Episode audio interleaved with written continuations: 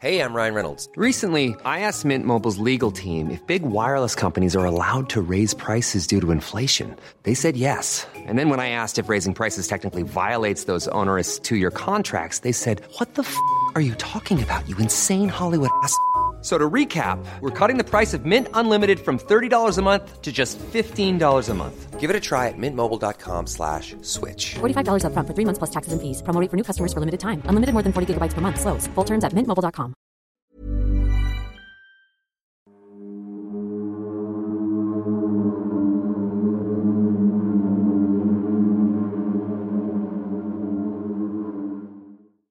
Bienvenidos sean queridos antisuscriptores a un domingo de terror a este su programa al que llamamos el Antipodcast. ¿Están listos para resolver un nuevo misterio?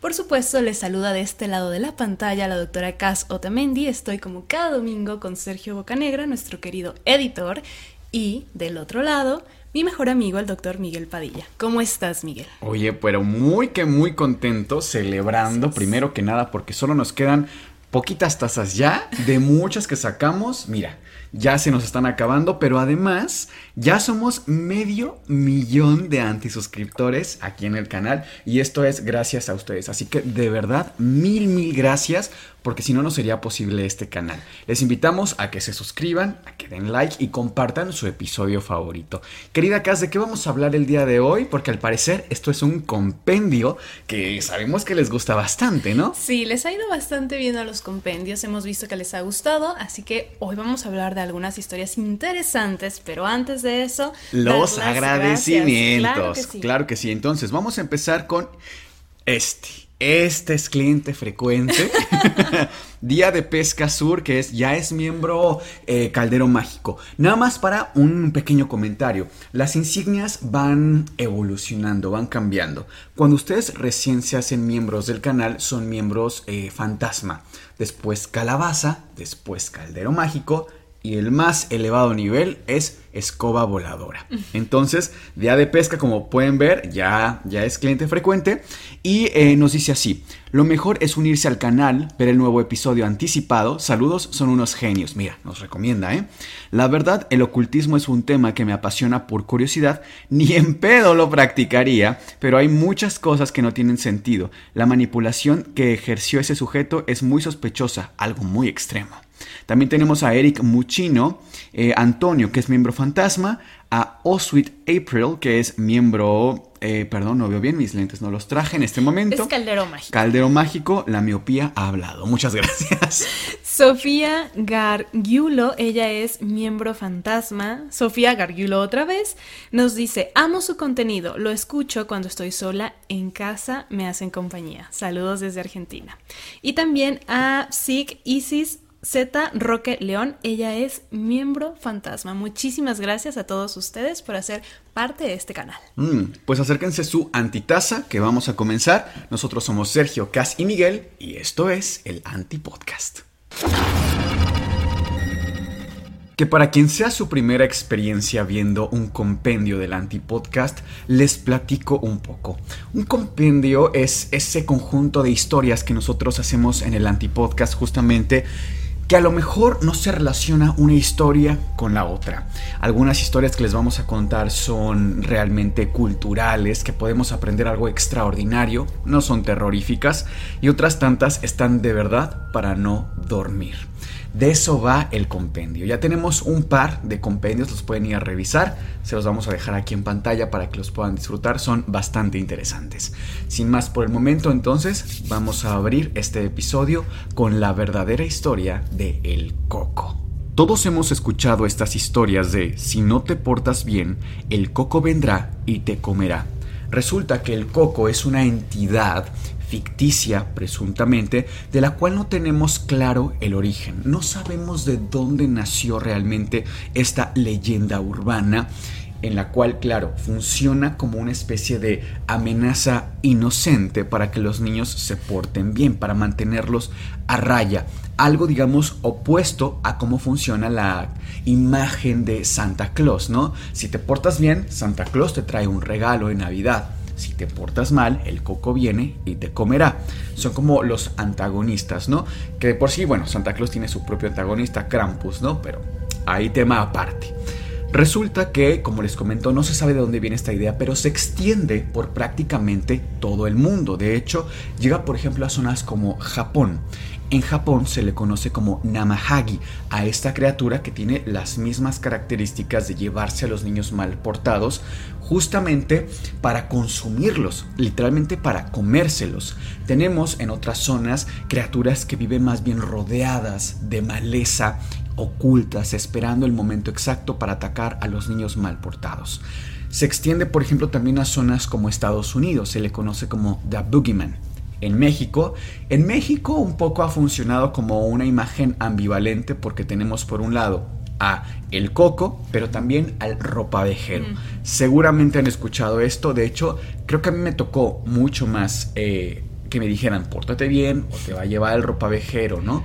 Que es este señor como muy maligno que te toma cuando te portas mal, te mete a su saco y te lleva. Eh, no me tocó tanto que te comiera como con, ese miedo, pero realmente, por ejemplo, al menos aquí en donde, donde vivimos tú y yo, es normal, e incluso de niños tú veías las noticias y veías niño desaparecido, ¿no? Era muy común. Claro. Entonces, en tu cabeza hacías el hilo de, claro. Todo tenía sentido. Era el supuesto. coco que se estaba llevando a esos niños. Era el coco o el ropavejero y se llevaba a estos niños. ¿Cómo les explico que en la vida real existió una criatura, una bestia, porque no hay otra palabra para describirlo, que se dedicaba a ir de pueblo en pueblo, buscando a ese niño distraído que estuviera jugando sin pensar que le iba a pasar nada malo, lo tomaba por la fuerza y se lo llevaba. Nadie volvía a ver a estos pequeños. No era una red, era un- una situación totalmente aislada. Esta criatura, esta bestia, la encerraron en una especie de vitrina y la tenían expuesta para que todo el mundo la viera. Y concretamente sirvió también para crear todavía mucho más el mito de este boogeyman, de este coco o cucuy, también se le conoce en algunas zonas, y realmente los niños tenían un miedo terrible. De hecho, eh, en Tailandia no se dice el coco, se dice pórtate bien porque si no, Siwei Sayong va a venir y te va a comer el hígado. La única diferencia es que aunque el coco no exista, Siwei Sayong sí existió y era un auténtico comedor de niños. Esta historia comienza en los años 50, en Tailandia. Nos ubicamos en estas localidades realmente pues humildes, sencillas, las casitas con techo de lámina. Era una comunidad bastante pequeña en Tailandia. Era común que a los más pequeños de la casa se les permitiera, pues claro, salir a jugar con los otros pequeños, pero además que tuvieran ciertas responsabilidades y una de ellas, por ejemplo, era que pudieran ir a hacer las compras a la tienda. Ojo, no la tienda como en plan el supermercado que tenemos hoy en día que hay que ir en auto o en autobús, ¿no? No, era realmente una tienda local Hacer un mandado sencillo. hace un mandado sencillo de caminar unas dos, tres cuadras, ¿no? Resulta que en esta localidad había una familia. Esta familia tenía como padre al señor Nawa y al hijo Sonbum. Sonbum era un pequeño de más o menos 7 años de edad y su padre Nawa pues le encargaba que fuera, como les comento, a hacer las compras. Le dice en una tarde, Sonbum ve a hacer la- las compras, necesito para hacer la comida, etc. Lleva su bolsa, se dispone, ve en agua que si sale su hijo de casa y más o menos era un recorrido de 15 minutos entre que Son Boom saliera de su casa, fuera a hacer las compras y ya estuviera de regreso con las compras hechas. Pasaron 10 minutos. Bueno, no pasa nada. Pasaron 20 minutos. Ya es cuando se empieza a asomar por primera vez Nahua, que era muy cuidadoso realmente con, con Son Boom, de que dónde está, ¿no? Porque era muy pequeño realmente. Apenas le estaba dejando estos permisos de ir a hacer las compras. Pasan en total 45 minutos hasta que dice, ¿sabes qué? Claramente esto no es normal. Entonces sale, ya realmente desesperado, a la tienda directamente. Pues no ve al niño por ninguna parte. Se pone a buscar por aquí, por allá, entre las casas. No había rastro del niño. Cuando le pregunta al señor que atendía la tienda si había vi- visto a Son Boom, Le dice, ¿sabes qué? Es que nunca vino, nunca vino a comprarme nada. Realmente pues te lo diría, ¿no? No hay ningún problema, somos de la comunidad, etc. Nunca llegó a mi tienda. Regresa Nahua, otra vez desesperado, a ver si ya había regresado a su casa. No estaba por ningún lado el pequeño. Iba con los vecinos. Les toca la puerta, desesperado, oigan, ya pasó más de una hora, ya en el transcurso que iba, venía, preguntó, lo buscó, ya había pasado más de una hora. Les repito, el tiempo máximo estimado era de 15 minutos, más allá de eso era anormal que tardaras tanto, la tienda realmente estaba cerca. No lo encuentran porque ya arman como una especie de equipo de búsqueda, pues rudimentario a lo mejor, sin experiencia ni demás, pero ya era un grupo de todos los vecinos, y el padre Nahua buscando a, a ¿no? Llega un punto en el que ya pasan dos horas, prácticamente. Pasan tres horas y no lo encuentran. Deciden hacer una especie de estrategia en la que los vecinos se quedan en la zona urbanizada, en la zona habitada, digamos, y Nahua se va a internar a la parte de los bosques. Justamente la localidad aquí en Tailandia está rodeada de muchísima vegetación, de muchísimo bosque. Y de hecho había una especie de campos de cultivo bastante grandes, bastante amplios, en donde a veces pues los pequeños iban a jugar. Era algo cotidiano para ellos, sin embargo no sin permiso y nunca solos. Es así que Nahua va y recorre prácticamente eh, estos campos de cultivo verdes enormes y no encuentra a su hijo. Llega un punto en el que dice, ¿sabes qué? Del transcurso de mi casa a donde tengo que dar la vuelta, digamos, para seguir buscando a Son Boom, está la casa del jardinero. El jardinero era chino, era un hombre bastante extraño en el sentido de que se le consideraba solitario, pero se entendía porque pues no era realmente de la comunidad, era digamos nuevo, de hecho tenía poco tiempo de haber llegado, tan es así que en la casa en la que él vivía, el jardinero, era una casa prácticamente abandonada a mitad de esta vegetación.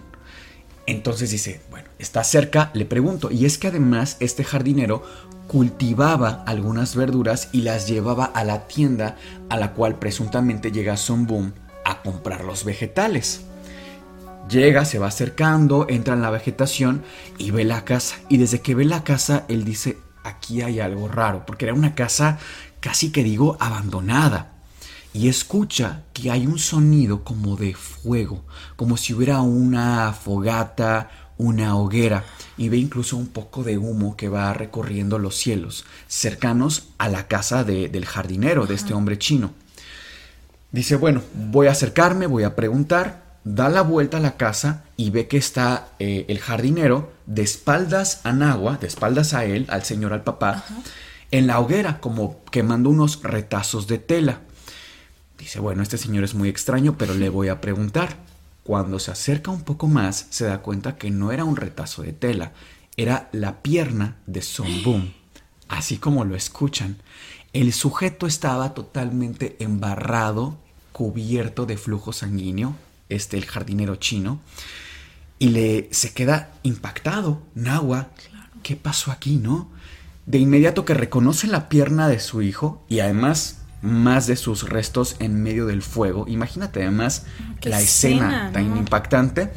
Y se le va encima Nahua al jardinero, pidiéndole respuestas. Estaba desesperado. Unos gritos terribles que estaba pegando tan fuertes que llegan poco tiempo después los vecinos que seguían en la búsqueda de Son Boom, incluso ya con la policía, porque a pesar de ser una zona rural, pues sí estaba, digamos, vigilada por policías, a lo mejor igual no con el mejor equipo, con las grandes eh, unidades móviles, pero sí había quien vigilara la zona, ¿no? Llegan todos ahí de momento escuchando los gritos y se dan cuenta pues de la, de la escena que les comento, ¿no? Tan terrible. Lo que hacen es detener de inmediato a este sujeto, de nombre Siwe Sayong, y resulta que él lo confiesa todo de inmediato. Sí, yo tomé a Son Boom, lo agarré, le corté la garganta, le corté el pecho y me comí su hígado, me comí sus riñones y me comí su corazón. Eso no es lo más terrible de todo, si les parece poco, resulta que lo hizo también con otros cinco pequeños en diferentes localidades de Tailandia. Y lo dice, pero con una calma total, sin ningún remordimiento en absoluto. El juez, porque imagínense, ojo, ya estamos a finales de los años 50, el juez no tenía de otra más que declararlo culpable de inmediato. Fue un proceso sumamente rápido, pero es que las pruebas eran innegables y además él estaba confesando abiertamente la situación. La pena a la cual someten a este sujeto es ser fusilado. Pero eso no es todo. La gente en la época estaba más que cabreada. Imagínate nada más la situación tan terrible, ¿no? Porque además cuando hablábamos de estos crímenes, no era solamente que les quitara la vida, insisto, era una saña con la cual atacaba a sus víctimas, pero encima de todo hacía confesiones realmente asquerosas. Por ejemplo, una de ellas es que él cuenta, este, este tipo lo contaba absolutamente todo, ¿eh? Y él decía, mi víctima más pequeña tenía 6 años de edad y a él prácticamente me lo completo porque no me llenaba. Pues Imagínate nada más. Pareciera que hasta lo disfrutaba el contarlo. Ah, no, sí, claro. Eh, para él era un auténtico manjar. Así te lo pongo. Llega tal el cabreo de la gente y el asco y el repudio y desde luego que sí, que la gente no solamente pide que se le fusile, sino que además su cuerpo sea de alguna forma momificado, preservado, para exponerlo públicamente en una vitrina y que todos pudieran de alguna forma sacar ese odio al verlo ahí que pagó su, su condena, ¿no? Esto es muy controversial realmente y, veremos más adelante por qué. Y es que piden, incluso fíjate nada más qué tan molesta estaba la gente, que el cuerpo de este sujeto, y que, se lo dejamos aquí en pantalla, son imágenes escabrosas realmente, tiene todavía las balas que, que perforaron su cuerpo del fusilamiento. O sea, la gente quería asegurarse que ese sujeto estuviera visiblemente muerto, ¿sabes? Para mí era eso. Las notas periodísticas que hay al respecto nos hablan de que lo pedían eh, para generar más em, leyenda, digamos, más... Em, ver que se hizo justicia. Ver que se hizo justicia, como esta, esto de hacerlo público, tipo lo que pasaban en las ejecuciones en la antigüedad, de ir a ver la ejecución y estar presente, algo así. Pero realmente era un temor incluso paranormal, porque en esa época además, tomen en cuenta, repito, años 50, Tailandia, la gente eh, vivía en una superstición muy grande y además en zonas muy muy precarizadas todavía más superstición. Entonces ellos pensaban que incluso podría regresar del mismísimo infierno para seguir atormentando a los pequeños. Imagínate nada más. De hecho, por ahí otra nota periodística es que de ahí también se inspiran para hacer al personaje de Freddy Krueger. De esta situación de volver del más allá, ¿sabes? Como tan. Esta inquietud de, de, algo tan terrible que pasó, estar seguros lo más posible y de que sí es esa persona que tenía las, las balas en el pecho, ¿no?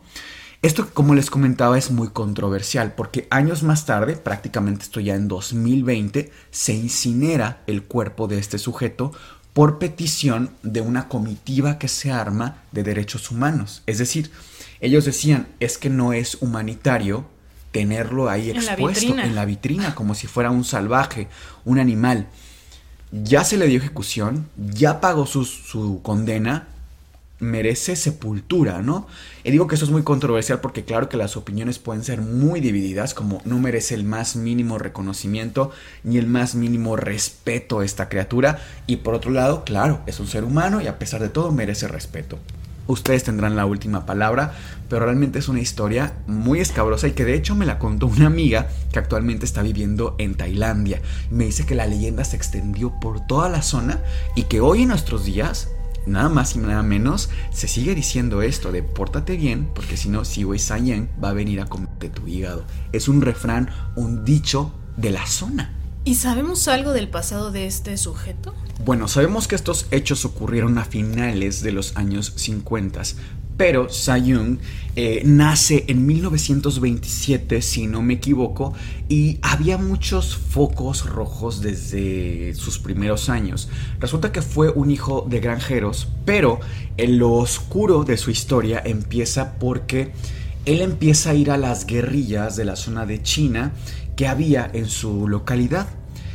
Lo que hacía con sus enemigos, y esto es relatado tanto por él como por sus compañeros, digamos, de pelotón, es que a sus víctimas, a sus enemigos concretamente del bando opuesto, al eliminarlos, a quitarles la vida, después se los comían. Porque no había, además, era una zona muy precarizada, una situación muy muy dura en donde no había comida. Y el único alimento que él encontró fue la carne de los enemigos. Claro que esto es, no es de ninguna manera una justificación, pero yo pregunto, ¿qué clase de efecto psicológico puede tener estar en un medio de ese calibre, en medio de una guerrilla en donde el hambre es tan fuerte que lo único que hay para comer es la carne de tu enemigo? Realmente a mí me parece muy muy fuerte. Y ya tiempo después es cuando él empieza a irse de pueblo en pueblo, que eh, se migra a, a Tailandia iba de, de poblado en poblado a cometer este tipo de, pues, de fechorías. Bueno, después de escuchar esta historia tan macabra, honestamente no quise comentar nada porque me dejó asqueada, ¿sabes? Me dejó con esta sensación como cuando grabamos Dahmer, ese capítulo. Es, Terminamos mal realmente. Y si ustedes piensan que fue bastante oscura o hasta morbosa la forma en la que les conté esta historia, Créanme que omití como el 80% de los detalles realmente macabros por respeto a las personas y porque además nunca nos hemos manejado en este espacio por vender morbo y demás. Más bien es la perspectiva, pero sí creo que son historias que no hay que olvidar, porque aunque pasó en Tailandia en los años 50, Hoy en día nosotros hace no mucho tenemos historias de verdad. Si ustedes se asoman a cuáles son las circunstancias de muchos detenidos de estos criminales, es que de verdad están para asustarse. Y creo que vale la pena no dejar de sorprendernos, no dejar de escandalizarnos de estos temas, no normalizar tanta violencia que vemos hoy en nuestra sociedad y, ah, pues es lo normal. No, hay que seguir asustándonos de estos temas, así como lo escuchan. Pero, ¿qué historia nos traes ahora? Yo les traigo una historia bastante interesante y que afortunadamente tiene un muy buen final. Te hago una pregunta, Miguel. ¿Tú qué harías si eres el encargado de capturar a una serie de fugitivos, de criminales, de poca monta, de alto rango, de todo tipo? Pero los tienes o los quieres atrapar de una sola. ¿Qué harías? ¿Qué propones? dame un poco de contexto. Estamos en la misma zona geográfica, digamos en el mismo barrio, y yo quiero atrapar a un montón de criminales. Oye, habría que armar una muy buena estratagema para eso, pero se me ocurre de forma muy simplista que digo, se atrapan más moscas con miel que con vinagre, ¿no? Quizá encontrar algo que a ellos les interese concretamente, ubicarlos a todos geográficamente y emboscarlos. Muy buena, muy buena estrategia, pues te cuento. En 1985, en Nueva York, Estados Unidos, en una plática casual de alguaciles, de policías, una sobremesa, estaban hablando de que, uno, tenían que capturar a muchos fugitivos, tenían una lista de 3.000 personas más o menos. Ya los tenían por ahí ubicados más o menos a qué se dedicaban, pero los tenían que agarrar justo en el acto, ¿no? Digamos, o atraerlos, atraparlos de alguna manera. El otro tema sobre la mesa era el fútbol americano. Había un equipo, o existe un equipo, los Redskins, que en ese, en ese momento era muy difícil acceder para tener entradas para verlos jugar. Era difícil. Te hablo de que había una lista de espera de años. O sea, tienes que esperar años para poderlos ver. Y aparte un deporte tan conocido y tan popular, ¿no? Y más en Estados Unidos. Sí, es su deporte estrella, por supuesto. Entonces, entre la combinación de estos dos temas, a uno de estos alguaciles eh, le surge una idea brillante. Dice, oigan, ¿y si llamamos a estos criminales, a esta lista enorme que tenemos, les decimos por teléfono. Por teléfono, por supuesto. Es el 80, 85, no había internet. Les decimos que tenemos entradas, que ganaron entradas dobles para ver a este equipo de fútbol americano. Es una manera de atraerlos a todos, ¿no? O sea, pero... Esa fue su miel. Esa fue su miel. No conformes, la cereza del pastel. Dijeron, y aparte, todavía como para reafirmarlo vamos a decirles que después de este juego también van a tener entradas al Super Bowl, que es un magno evento de muchos años a la fecha, ¿no? Entonces empiezan a trabajar sobre este plan. A ver, pero los policías en el departamento les llaman por teléfono a esta serie de criminales y ellos les creen que les van a regalar estas entradas. ¿Cuál fue la justificación de esto? Pues la justificación era que era un sorteo y que habían sido ellos los ganadores. En efecto, tenían su lista, comenzaron una estrategia muy amplia de que tenías ahí a todo el departamento de policía, todas las secretarias, todo el mundo haciendo estas llamadas. Empezaban a registrar las confirmaciones, ¿no? De ya tenemos a este fulano, dijo que sí iba a asistir. Tenían un recinto bastante grande, pero de verdad que se lo tomaron muy en serio, porque ahora puede parecer un poco hollywoodense, pero esto es una historia 100% real. Es decir, hicieron una serie de ensayos en los cuales ellos estaban, vamos, disfrazados, los policías estaban encubiertos con el equipo, eh, con el equipo pues del equipo de fútbol, o sea, con el uniforme, o sea, los colores, empezaron a poner globos, pancartas, todo estaba sumamente planeado, incluso hicieron tres em, prácticas de cómo los iban a recibir, porque tenían incluso códigos que por supuesto estaban relacionados todos con palabras de eres ganador, eres doble ganador, sorpresa, incluso para clasificarlos hasta por colores, porque entendamos que había criminales pues más peligrosos que otros, no podías, no se podía prestar a que algo saliera mal, por supuesto. Pues bueno, estas personas llegan el día del evento, de los 3.000 que llamaron, llegaron 167 muy contentos, ellos confirmaron, llegaron al evento, había botargas, que eran, todos eran policías. Entonces, incluso tenemos fotografías, había uno que está disfrazado de pollo, me parece, o sea, todo era muy real. Los iban pasando, los interrogaban, les pedían por supuesto su identificación oficial, a ver, tú eres fulano de tal, aquí tengo tu número, tu confirmación, y ya buscaban inmediatamente el nombre. Ah, este fulano hizo tal cosa, está acusado de tal cargo. De esa forma los iban clasificando por colores, el verde, el azul, etc. Y los iban pasando más o menos en grupos de 10 o 20 personas hacia otra parte del recinto. Todo, insisto, era completamente, pues, ellos estaban muy emocionados, imagínate, iban a ver al equipo. Sí, y además un premio. ¿Quién le huye a un premio, no? Sí, y después el Super Bowl. Bueno, pues llegaba el maestro de ceremonias que era nada más y nada menos que el mero cabecilla de toda la operación. Mencionaba unas palabras, los entretenía y justo cuando decía la palabra sorpresa, o sea, que, ustedes se ganaron esta máquina sorpresa. Palabra clave, seguramente. Palabra clave, por supuesto. Entonces, em, pues llegaba un grupo de más o menos 25 policías tácticos, era el más alto rango. Los, em, los, los ponían emboscaron. los emboscaron, exactamente. Ellos estaban, imagínate, sentados, entretenidos en las pantallas, viendo sus folletos. Es ridículo. Y los esposaban. Ya después los llevaban a un autobús muy silenciosamente para que el resto pues no escuchara y no se diera cuenta y la operación siguiera y siguiera avanzando. Los llevaban en estos autobuses hasta la comisaría, se les iniciaba un proceso, un juicio y eventualmente eran pues encarcelados. Usaron palabras clave tan no sé, chuscas, como por ejemplo, usted es doble ganador. Eso significa que es doblemente peligroso, por supuesto. Ah, claro. Le salió súper bien, fíjate. Fue una táctica que surgió de una charla común, pero que fue bastante efectiva. Eso sí, el presupuesto, imagina que normalmente el presupuesto que se gastaban era de dos mil pesos, bueno, dos mil dólares, perdón, anuales pasó a 22 mil ese año. O sea, fue estratosférico, por supuesto, el cambio, pero se les reconoció su trabajo, es un hecho verídico y prácticamente hoy por hoy es un hito, que difícilmente hoy se podría replicar, claro, por la tecnología. Pasemos entonces al tercer relato de este compendio. Les voy a contar la historia del hombre que intentó engañar a la muerte.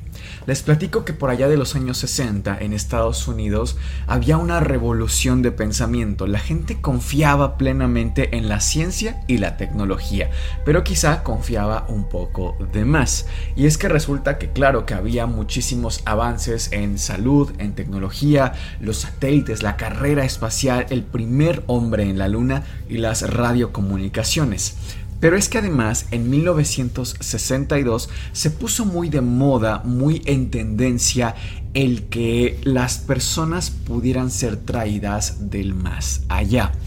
A ver, nos ubicamos en los 60. Imagínate que tú y yo somos hermanos. Entonces, yo fallezco y tú decides que mi cuerpo sea preservado en congelación para en años posteriores, cuando hubiera la tecnología suficiente, me trajeran nuevamente a la vida.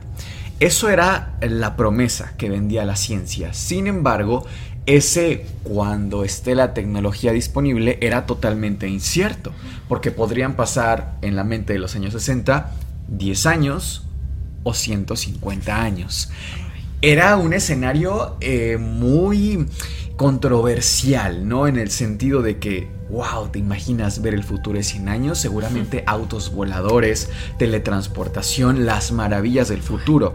Pero, al mismo tiempo, claro, es lo que estás pensando. O sea, tus familiares ya no iban a estar, tus amigos y toda la tecnología. O sea, no ibas a entender el presente, definitivamente. Sí. De hecho, esto me recuerda también al compendio que hicimos donde hablábamos de Hiro Onoda. Este hombre atrapado, encapsulado en el tiempo, en la jungla, que no sabía que la guerra había terminado y entonces pasa 30 años de su vida suspendido, digamos, hasta que regresa a Japón y claro, el mundo ya era totalmente distinto a como él lo conocía y entra en un auténtico eh, momento de confusión porque no entendía lo que le estaba rodeando, cómo funcionaba esta nueva sociedad. Ojo, de nada más 30 años de diferencia. Pero ¿qué pasaba si te congelaban y te descongelaban, no sé, 80 años en el futuro?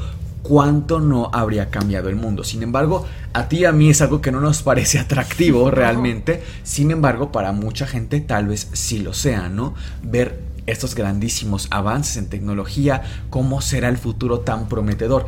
Creo que quizá a ellos les sonaba mucho más atractivo en aquella época porque la promesa era mucho más brillante. Hoy creo que vemos el futuro muy muy incierto en el sentido que estamos quizá más conscientes de temas, por ejemplo, ambientales, de resistencia bacteriana. Sabemos eh, que el futuro no es muy prometedor, siendo muy francos. Sin embargo, en aquella época el futuro era completamente una promesa brillante, ¿no? En el horizonte. Creo que por eso tuvo tanto éxito esta idea. Y de hecho, igual en esta época surge la primera institución o la primera empresa que ofrecía el servicio de criopreservación o congelación. Se llamaba Life Extension Foundation y se dedicaba justamente a crear la tecnología suficiente para congelar personas y, descongelarlas en el futuro. Y ojo, en 1965 esta empresa saca una convocatoria pública. Vamos a congelar a un voluntario totalmente gratis. Porque claro, la promesa era brillante, pero la tecnología que debía usarse era carísima. Entonces era algo para la élite, ¿no? Supuestamente. ¿Y esto se permitió? ¿Era legal?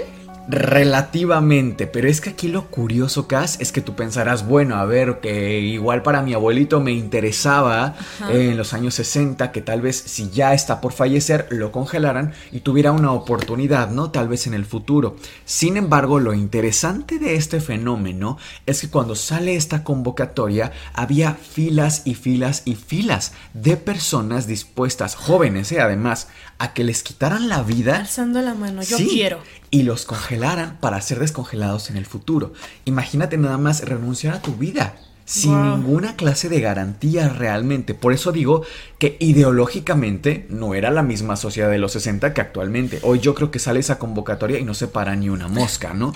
Pero en aquella época era el furor Pues a pesar del enorme éxito que tuvo esta, esta propuesta o esta convocatoria pública, no se pudo realizar ningún congelamiento, ninguna criopreservación por temas desde religiosos, porque mucha gente salió a las calles a manifestarse. ¿Cómo es posible que quieran volver de la muerte? Solamente nuestro Señor Jesucristo puede hacer tal maniobra, ¿no? También por temas éticos, gubernamentales, legales, etc. No se pudo llevar eso a cabo.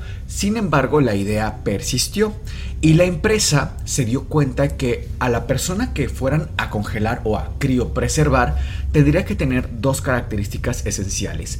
La primera es tener muy poco tiempo de haber fallecido, pero te hablo de que incluso segundos o minutos como máximo. Y número dos, no podía ser una persona que haya fallecido en un hospital, porque se dieron cuenta que los hospitales, y tú y yo lo sabemos, tienen muchísimos protocolos de cualquier cosa que vayas a hacer, incluso aunque ya el paciente no esté necesariamente vivo cualquier cosa es médico legal en un hospital y es un resguardo, realmente es como una fortaleza en ese sentido. Entonces estaban pensando en qué lugar, qué lugar podemos encontrar a alguien que tenga unos pocos segundos de haber fallecido y que le interese, o por lo menos a su familiar más cercano le interese, la criopreservación un asilo. Y se van directamente a un asilo en el cual había un señor muy interesado en este proceso de nombre James Bedford, de más o menos 50 años, realmente una persona joven. Se estima que esta persona padecía cierto tipo de cáncer, presuntamente cáncer de riñón. Entonces ya tenía un diagnóstico, digamos, complicado, terminal. Y es su esposa quien además autoriza este proceso. Sin embargo, Cass, y les comento, James Bedford continúa congelado, esperando ser resucitado. Hoy en día, 2023. Hoy en día, 2023, sigue congelado. Y curiosamente, después de él, un montón de personas fueron congeladas, criopreservadas, vaya, para una posterior resucitación. O sea, él fue el pionero, el primero en hacerse esto. Fue un 12 de enero de 1967 exactamente cuando se lleva a cabo este proceso. Y a partir de él, cada año aumentan las cifras de personas que deciden ser congeladas. Ahora, este es un tema fascinante porque si bien les, les digo que, que es real, lo cierto es que el sueño está congelado en ese sentido. Les platico un poquito la ciencia detrás de la criopreservación. La idea primaria es, digamos, como tu carne que tienes en el refrigerador, concretamente en la nevera o en el congelador, ¿no? Se mantiene por mucho más tiempo. Sin embargo, esa carne no está viva. Nosotros como seres humanos sí.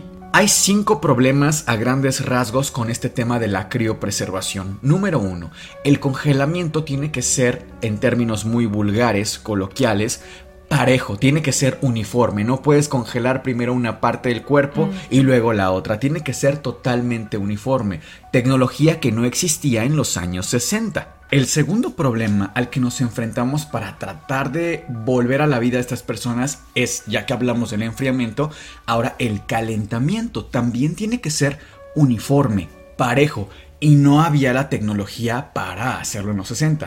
Dato curioso, Actualmente ya existe la tecnología para el primer paso, el enfriamiento, y también para el segundo, que es el calentamiento.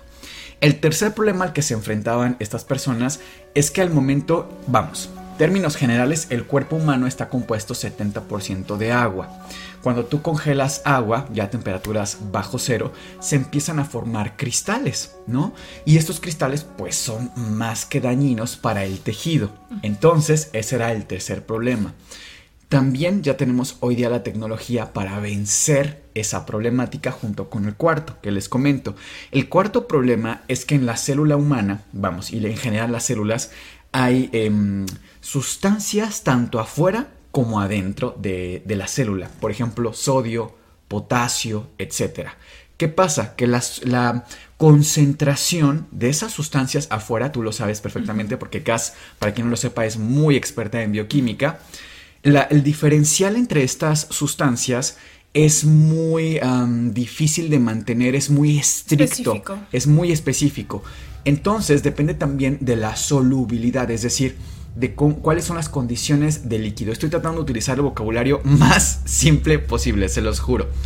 Y resulta que pues evidentemente si tú el líquido lo cambias de una fase líquida a una fase sólida, la concentración evidentemente cambia en este cambio de cómo se comporta el agua. Es decir, al solidificar el agua, al hacerla hielo, vaya, al congelarla, la concentración de estas sustancias como el sodio y el potasio aumenta muchísimo y causa un efecto tóxico en la célula que termina por dañarla irreparablemente, un efecto conocido como shock osmótico.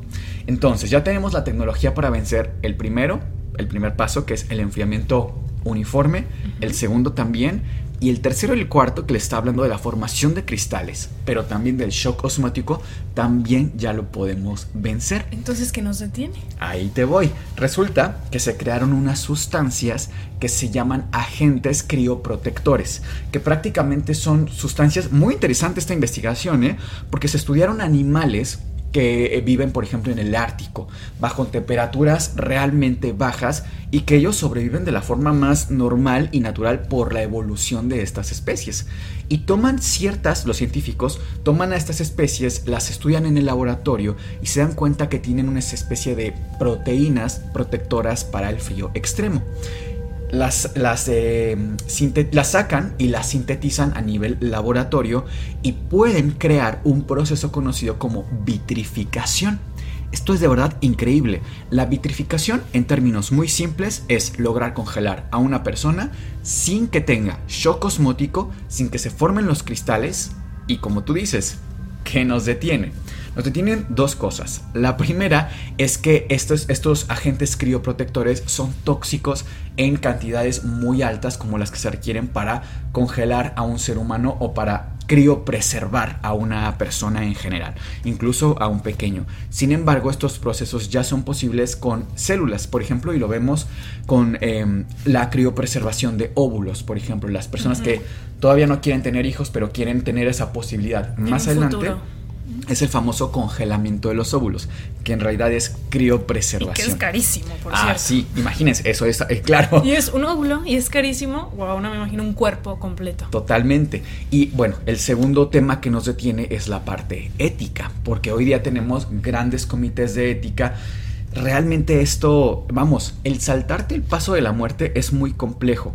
Y es que eh, el destino hacia el futuro apunta que vamos a poder curar a nivel médico muchas enfermedades que han sido impensables. Y lo hemos platicado aquí como en el pasado la gente fallecía por una diarrea, ¿no? Realmente era por cosas que hoy es imposible para nuestro medio en general. Claro que hay lugares, pero en general es imposible que alguien hoy fallezca de una gripe, por ejemplo, o de una diarrea. Cosas, no es tan común. Claro, cosas muy, muy básicas, casi que con tratamiento básico de paracetamol y descanso es lo que te dan hoy día.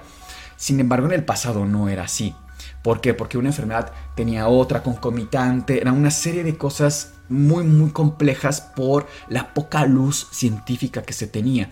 En el futuro se estima que enfermedades como el cáncer, como el tema del VIH, del SIDA, etcétera, realmente sean como hoy vemos otras enfermedades sencillas en su manejo y en su tratamiento. Entonces, la gran promesa de la criopreservación es despertar en un momento en el que ya nuestros temas de salud sean mucho más allá. Y por ejemplo, este señor, James Bedford, se murió en la esperanza de ser despertado cuando hubiera la tecnología suficiente, el avance médico suficiente para curar su cáncer de riñón. Sin embargo, pues ese momento nunca va a llegar y ese hombre jamás va a regresar a la vida porque él no, no, pasó por este proceso de vitrificación, sino que pasó por un proceso de congelamiento silvestre, casi que fue echarlo a un enorme congelador y punto. De hecho, hay fotografías de su cámara de congelamiento y si bien es más sofisticada que una nevera gigante, definitivamente no era lo que se necesitaba para preservar el tejido y no tener todos estos problemas de los cristales, del shock osmótico, etc. Ese tejido de, de este señor y de todos los que le siguieron después en los años posteriores está más que dañado y es irreparable. Pero el caso me parece muy interesante. De hecho, en mi cabeza fue una especie como de mm, recorrido paralelo. Por un lado tenían a ese señor, al Siwei Sayun, expuesto ahí para que no volviera eh, a la vida a atacar a otros niños y a este señor lo tienen congelado para que regrese a la vida. Me pareció como un paralelismo bastante interesante, ¿no? Personalmente me encantaría primero escuchar tus comentarios porque creo que es un tema que da para mucho, ¿no? Sí, precisamente cuando estabas hablando de cómo ha avanzado la tecnología mencionabas, por ejemplo, el tema del cáncer, que hace muchos años la gente moría de una simple gripa y hoy Sí. por hoy mueren, por ejemplo, de cáncer. Sin embargo, la tecnología hoy en día está haciendo vacunas específicas para tratar, por ejemplo, cáncer de páncreas y cáncer de pulmón. Y ya se están aplicando hoy en día. Sí. Imagínate a dónde hemos llegado. Y son vacunas, vamos, personalizadas. No dudo que en algún momento este proceso se pueda llevar a cabo. Hablando del tema de la bioética, que es sumamente importante, me recuerda un tanto a que también estos conceptos se van modificando con el tiempo. Por ejemplo, no sé si ustedes sabían, queridos antisuscriptores, pero en Estados Unidos y en otros eh, países de Europa tienen compartimientos donde tú, por ejemplo, acabas de tener a un bebé, no lo quieres, no lo puedes tener, lo que sea, vas, lo depositas ahí, supuestamente es un lugar seguro en términos... de- ¿Anónimo? Anónimamente, claro. Wow. Es un lugar seguro en, en el sentido en que es higiénico, tiene la temperatura pues adecuada para mantener al recién nacido ahí y se le da en adopción a alguna eh, familia que esté esperando adoptar. Se me hace a mí un tema bien delicado, bien complejo, Sí. porque vas y lo depositas y ya. ¿A dónde hemos llegado en la parte de la bioética, no? Sí, habrá gente que esté de acuerdo, gente que que no no. esté de acuerdo, pero definitivamente de que es un tema Fuerte, delicado. sí. Lo es. A mí realmente me llama la atención no solamente esta parte de lo que hemos avanzado, que desde luego que es notable y lo vemos, por ejemplo, hasta en COVID. Tú y yo lo vivimos en el hospital, nos tocó estar trabajando en el hospital cuando se desarrolla toda la pandemia. ¿Y qué teníamos tú y yo que ver? Prácticamente videos de, en celular de médicos en España que nos decían, ¿no? Es que tenemos que empezar a desconectar a la gente y no queremos hacerlo y es una locura. O sea, realmente... Decidir a quién sí y a quién Aquí no. no. Eh, o sea, esperábamos realmente un momento, pero fatídico en los hospitales. Y ahora, cuando alguien te dice tengo COVID, ah, es casi como tengo una gripa. Y ojo, esto fue en un proceso cortísimo de tiempo. Imagínense nada más cuánto podríamos avanzar en 50, 60, 80 años en el futuro, ¿no? Si realmente el avance, quizá no somos muy conscientes de eso, porque poco hablamos de la historia, de los avances que hemos tenido. Pero vale la pena voltear un poquito atrás, unos 3, 4 años, y darnos cuenta el terror que nos daba el, eh, esta Decir, pandemia. Y ahora es una cosa de lo más. Ah, pues qué bueno, recupérate, ¿no? O ya voy por la cuarta, ¿no? Por sí, ejemplo. Exactamente. Específicamente con este tema, sí creo que es un gran, gran tema eh, filosófico, un gran tema ético. Yo personalmente encuentro poco digno aferrarse hacia la vida. En mi punto de vista personal, yo creo que hay que abrazar a- al fallecimiento, abrazar nuestra mortalidad de una forma digna.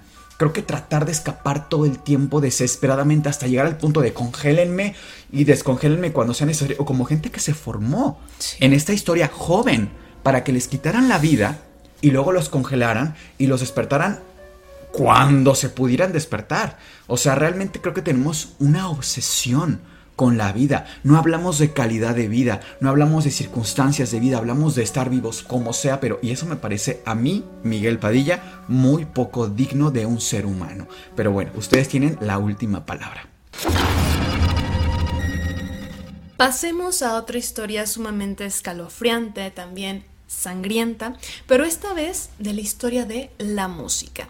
Hay un género musical que es el black metal, no me voy a meter en detalles del rock, por supuesto, no soy experta, pero es un subgénero del rock, del metal. Sí. Es muy característico en áreas como son Noruega, Suecia, Fin- Finlandia, pero específicamente nos vamos a situar en el año 1984, cuando se funda una banda sumamente importante para este género, repito, black metal, que se llama Mayhem.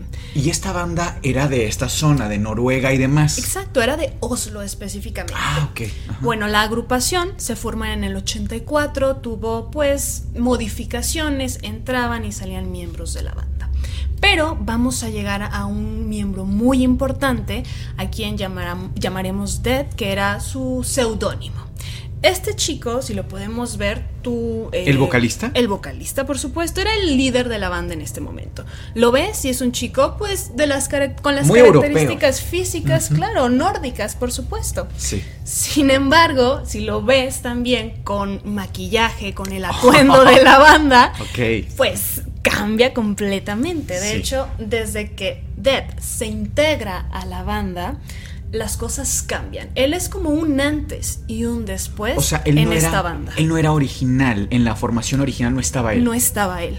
Pero él llega, se integra como vocalista y como te digo, las cosas cambian. Las letras, las presentaciones en vivo, los shows en vivo, cambian completamente. Pero, Mm. ¿por qué? Bueno, este sujeto que era muy joven, tenía 22 años más o menos, estaba obsesionado con la muerte y con el suicidio. Eran una fascinación para él. Eran temas que le apasionaban. Incluso también con rituales, digamos, de ocultismo.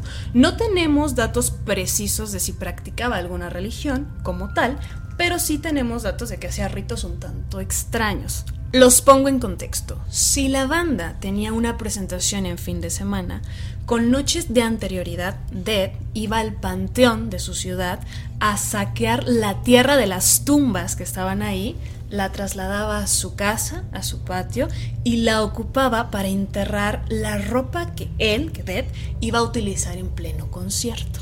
Wow. se dirán, ¿por qué? ¿Qué finalidad tiene? Bueno, en su mente tenía la siguiente lógica. Él decía que era una forma de estar más en contacto con la putrefacción, que su cuerpo cuando falleciera pues iba a pudrirse, por supuesto, Sí. pero esta era una forma de sentirlo De más recordarse esto. Sí. Incluso tuvo otro tipo de declaraciones también un tanto extrañas, por ejemplo que por sus venas, por sus arterias, corría sangre congelada y que él en realidad no estaba vivo. Cosas muy muy extrañas. Como les decía en sus presentaciones, las llevó al siguiente nivel, en el sentido en que durante el show en vivo, él se autoinfligía lesiones en el cuerpo. En vivo. En vivo, con Wow. cuchillos, navajas, brotaba flujo sanguíneo ahí. En alguna ocasión se hizo un corte tan profundo y tan, pues, trágico que lo tuvieron que lle- llevar de emergencia al hospital. Imagínate. Wow. Pero él realmente lo disfrutaba porque minutos antes de que perdiera tanto flujo sanguíneo, él empezó de cierta forma como a aventar el flujo a sanguíneo público? al público. Wow. Exacto, o sea, fue otro nivel. Por supuesto, la banda comenzó a pues tomar mucha más notoriedad. Obviamente, mucha gente volteó a ver. O sea, finalmente también fue buena estrategia. Sí, sí fue buena estrategia, claro. Y aquí quiero meter también a otro personaje muy importante de la banda que se autodenominaba Euronymous. Él era el guitarrista.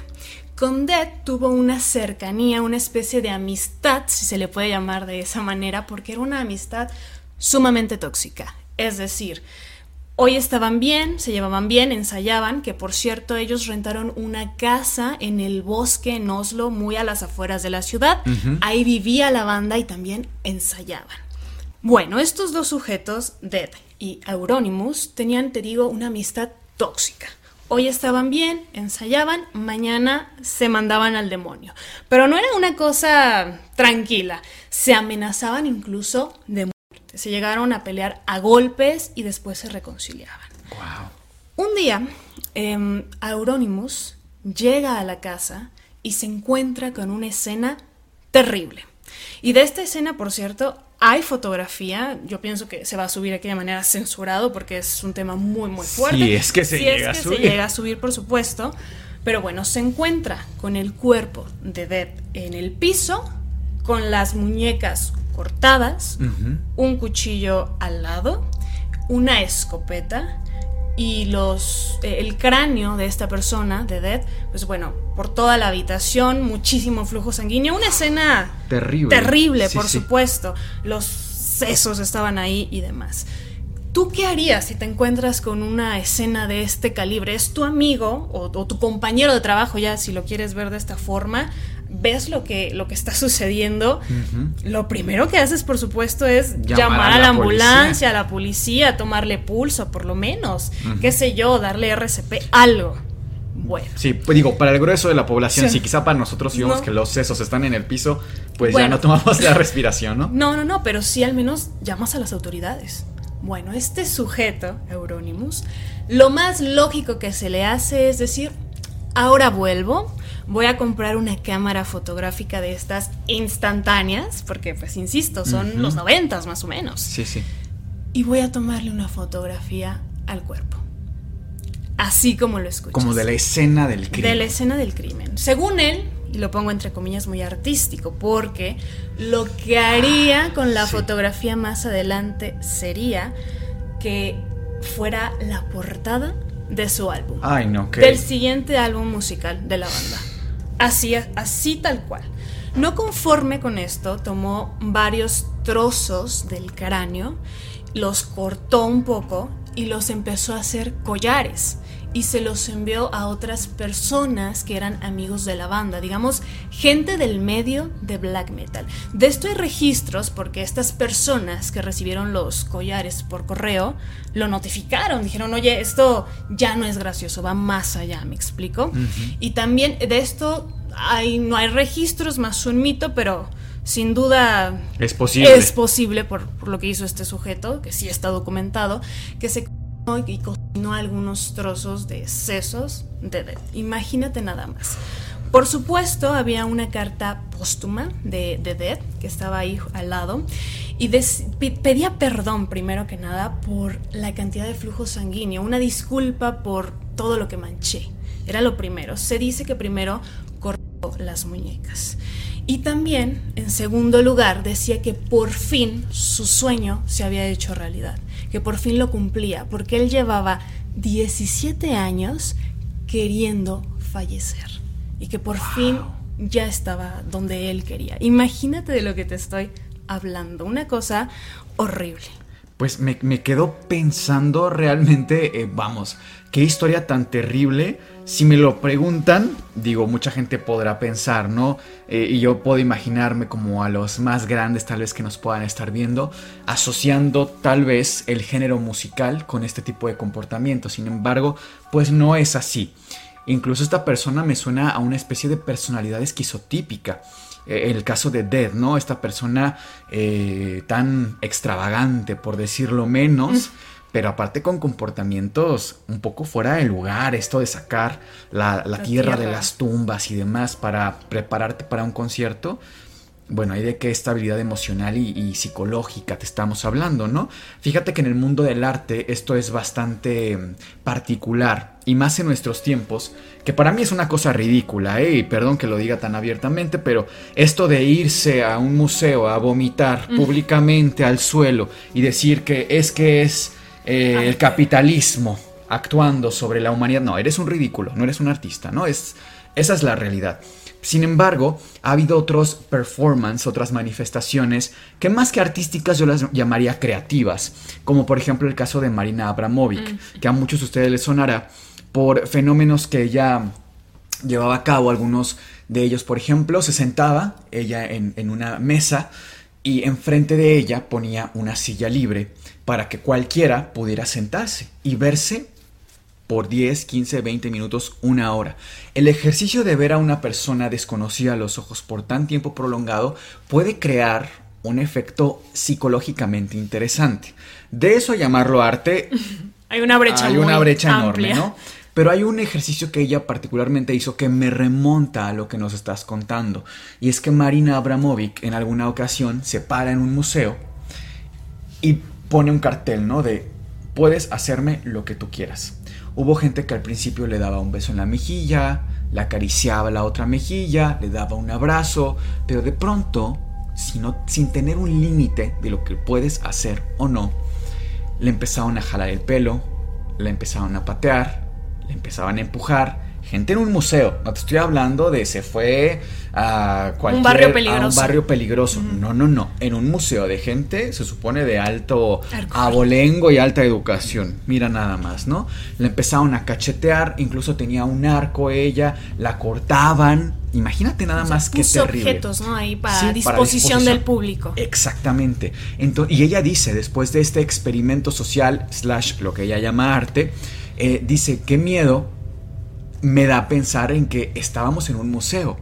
Es decir, si no hubiera sido así, seguramente yo no hubiera salido de ahí. Sí, yo también coincido que los experimentos, si le podemos llamar de alguna manera de Los marina, Performance, ¿no? Ajá, porque no es arte para mí tampoco, son interesantes, te dejan en qué reflexionar. Y respecto a Euronymous, bueno, este hombre, en resumen, hace un sello discográfico, conoce a otra persona, otro hombre que se llama Bark. Para lo- suplir a, para su- a Death. No, él era bajista. Ah. Bark era bajista, lo integra. La misma situación, una amistad sumamente tóxica, se amenazan, se dicen y demás. En algún momento Bark, es decir, el bajista, toma acción en contra de Euronymous porque supuestamente recibe información de que Euronymous ya lo iba a quitarle la vida. O sea, él decide adelantarse. Va hasta su casa, Fichitas de personas. toca la puerta, pasa, supuestamente Euronymous le da una patada y en defensa personal, lo pongo aquí muy entre comillas, Bark le da 23 patadas a Euronymous y así termina con la vida de este hombre, Euronymous. Fíjate qué curioso, ¿no? Y Noruega, un lugar tan bonito, tan tranquilo y pacífico, que caray, no se sabe realmente. Me recuerda también un poco a esta historia y no voy a contarla porque realmente no me la sé, incluso si alguno de ustedes, antisuscriptores, se la saben, por favor, les toca contárnosla en los comentarios. Más o menos ahí para que tengan una pista, porque insisto, no conozco bien la historia, no es no es un mundo en el que yo me desenvuelva, ¿no? Pero es supuestamente un artista, un cantante que se quitaba eh, con una cuchilla la- las, las manos y se ponía manos de puerco como una especie de, de- de prótesis. No estoy muy enterado, insisto y subrayo, pero vamos, que este comportamiento realmente no es vivir por el performance. No. Eso no es arte, ¿no? Y creo que ese es un grave problema. El, el arte no nos habla exclusivamente de sufrimiento, ¿no? Y lo vemos también con artistas mucho más eh, locales como Frida Kahlo.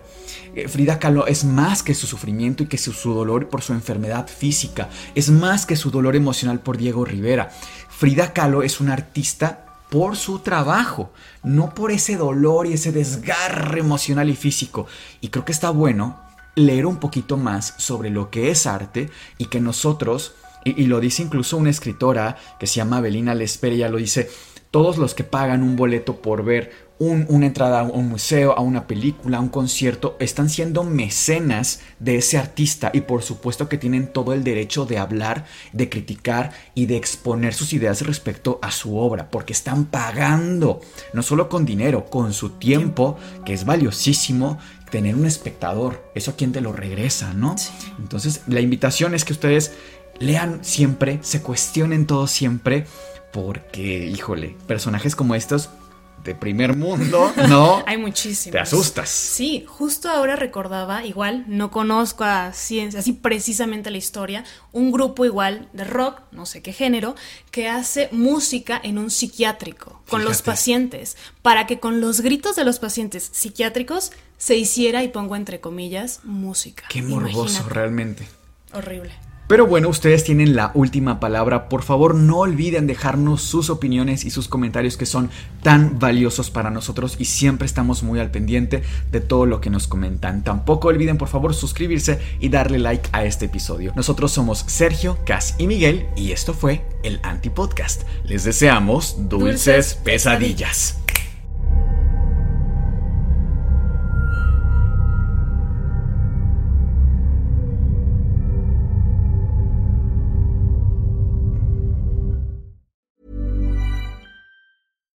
If you're looking for plump lips that last, you need to know about Juvederm lip fillers. With Juvederm Volbella XC and Juvederm Ultra XC, your lip look, whether it's subtle or bold, can last up to one full year with optimal treatment and no additional maintenance. Find a licensed specialist and see if it's right for you at juvederm.com today. That's J U V E D E R M.com. Add fullness to lips in adults over 21 with Juvederm Volbella XC or Juvederm Ultra XC. Do not use if you have severe allergies or a history of severe allergic reactions, or if you're allergic to lidocaine or the proteins used in Juvederm. Tell your doctor if you have a history of scarring or taking medicines that decrease the body's immune response or that can prolong bleeding. Common side effects include injection site redness, swelling, pain, tenderness, firmness, lumps, bumps, bruising, discoloration, or itching. As with all fillers, there's a rare risk of unintentional injection into a blood vessel, which can cause vision abnormalities, blindness, stroke, temporary scabs, or scarring. For full important safety information, visit juvederm.com.